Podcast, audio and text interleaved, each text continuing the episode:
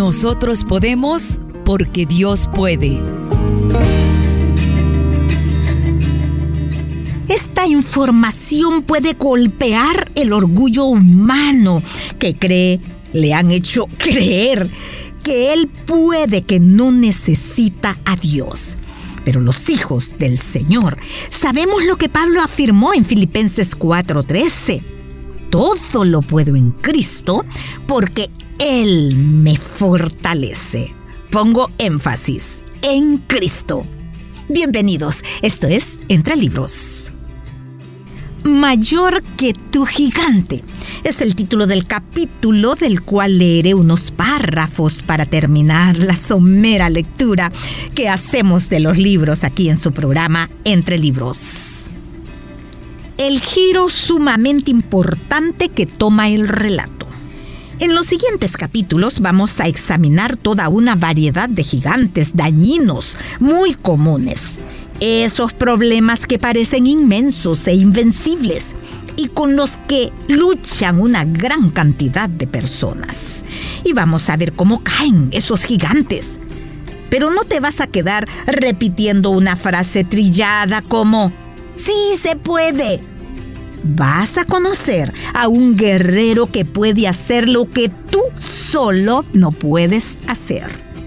Eso es importante porque esto no es uno de esos libros de autoayuda que obtenemos en una librería y 10 minutos después ya tenemos tres brillantes planes de acción que nos ayudarán a llevar una vida mejor y más próspera. La gran idea de este libro no consiste en enseñarnos a remangarnos la camisa y trabajar para mejorar nuestra vida por medio de nuestro propio esfuerzo. El mensaje de este libro es que Dios nos otorga su gracia y favor para permitirnos experimentar su poder sobrenatural. Se trata de que nos pongamos de acuerdo con Él y dejemos que su Espíritu Santo obre en nuestra vida para ponernos en sendas rectas y en maneras correctas de pensar y de vivir. Así es como entra en escena el gran giro que da esta historia. Aunque sé que la historia de David y Goliat nos es familiar a muchos, hay un importante ángulo en ella que va a causar que cobre vida en nuestro corazón. Es posible que dicho giro separe este libro de todo cuanto hayas aprendido antes acerca de David y Goliat. En capítulos posteriores voy a hablar de este giro con más profundidad pero te quiero presentar aquí la idea para que desde el principio captes un destello de la originalidad y la relevancia de esta historia tan familiar. Aquí la tienes.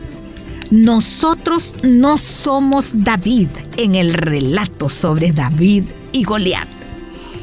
Imagínate que estás en la iglesia en una conferencia. Un orador está presentando la historia de David y Goliat y realmente te está apasionando al decir cosas como esta. Vamos, hermanos. David era joven y ustedes también son jóvenes. O al menos jóvenes de corazón. David triunfó, así que ahora ustedes también pueden triunfar. David tomó su onda.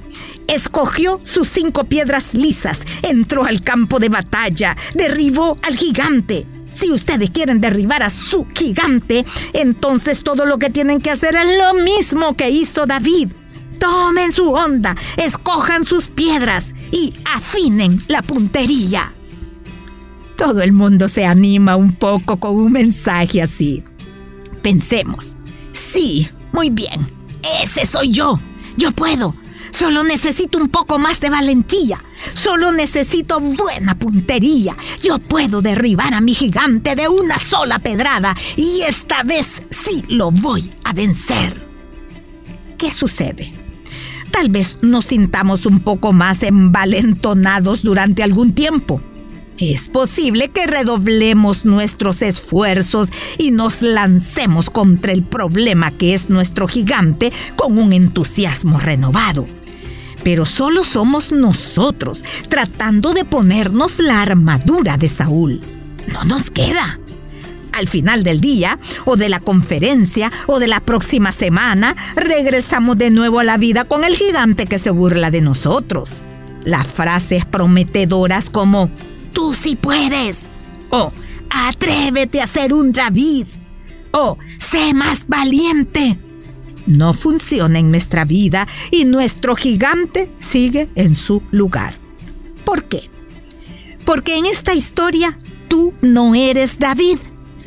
Esa interpretación del relato sobre David y Goliat está centrada en los seres humanos. ¿Sabes quién es el David de nuestra historia? Jesús. Jesús es el David de la historia de David y Goliat.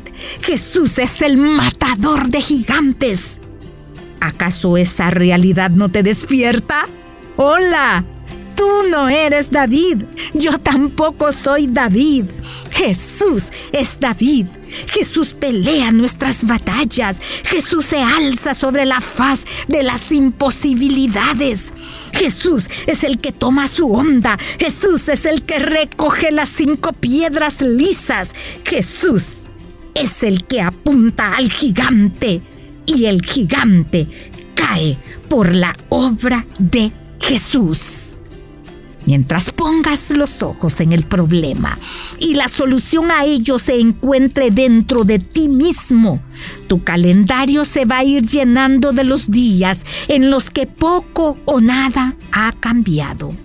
Pero todo eso cambia el día en que Jesús entra en el valle de Elá el momento en que dejamos de mirar a nuestro gigante y nuestra mirada se encuentra con la de Jesús. El momento en que nuestra esperanza se mueve de nosotros a Él. Nosotros no somos David en el relato entre David y Goliat, nos dice el escritor. ¿Recuerda usted enseñanzas a los niños que se les hace creer que ellos son David? A lo mejor ha escuchado prédicas de este pasaje y usted se ha identificado con David.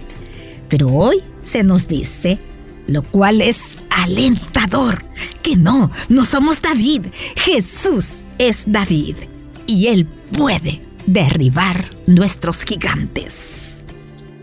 Con esto me despido agradeciendo su sintonía. Espero que los pocos párrafos que hemos leído sean suficientes para que usted busque el libro en una librería de su localidad y lo disfrute y aprenda mucho más. Que el Señor le bendiga. Puedes escuchar este programa en SoundCloud. Busca el perfil de Radio Restauración Ingresa a listas y luego clic en Entre Libros.